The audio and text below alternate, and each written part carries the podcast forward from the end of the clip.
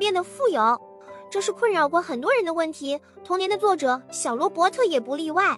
在他九岁的时候，他的父亲告诉他：“如果你想变得富有，你就必须学会挣钱。”小罗伯特于是和自己的好朋友麦克一起，将四处搜集来的牙膏皮融化，倒入模具中，制作铅笔来挣钱。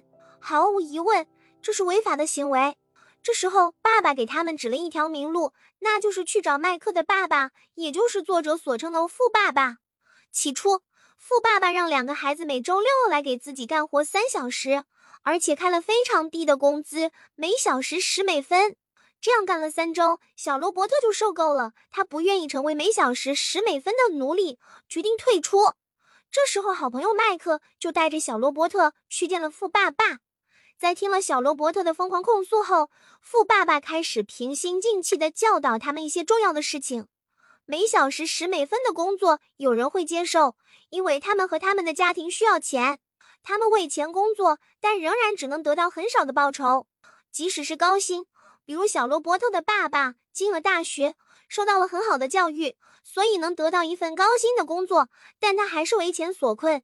原因就是他在学校里从来没学过关于钱的知识，而且最大的问题是他相信工作就是为了钱。而富爸爸要教给孩子们的是怎样使钱为你所用。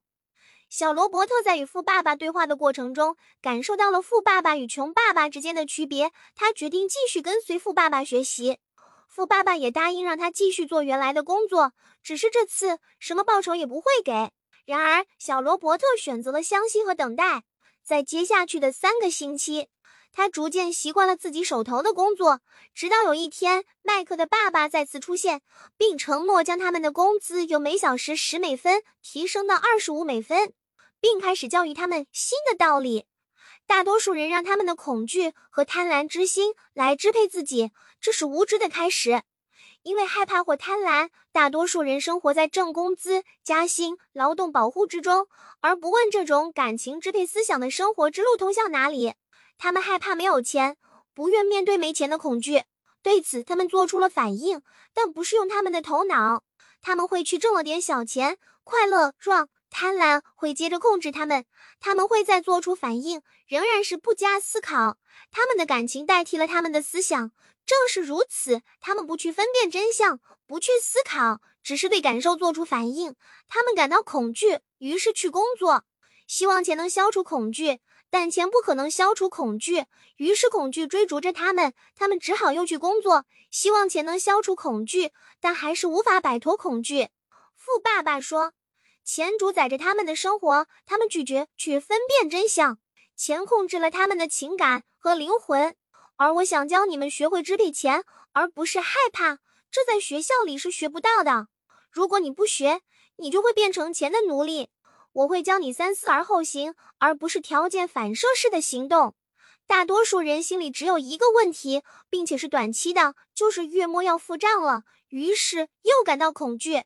钱控制了他们的生活，或者说对钱的无知或恐惧控制了他们的生活，所以他们就像他们的父母一样生活，早早起来去工作挣钱，而从不抽时间问我有什么别的法子吗？他们的思想由他们的感情控制着，而不是他们的头脑。所以，孩子们忘了工资的事儿，继续用你们的脑子思考，你们会看到别人看不见的东西，机会就在你面前。在富爸爸的引导下。两个小朋友果然发现了赚钱的机会，他们与书商沟通，将各个店铺需要回收的旧书收集在一起，开了一间阅览室。他们终于自己摸索到了挣钱的机会，也开始明白让钱为自己工作，而不是自己受制于雇主的真正意义。富爸爸没有给他们工钱，却教会了他们更多的东西。然而，正如高楼大厦都需要更牢固的地基，想要获得更大财富，也需要打下牢固的基础。想知道这地基是什么吗？锁定黄金屋，下期再分享。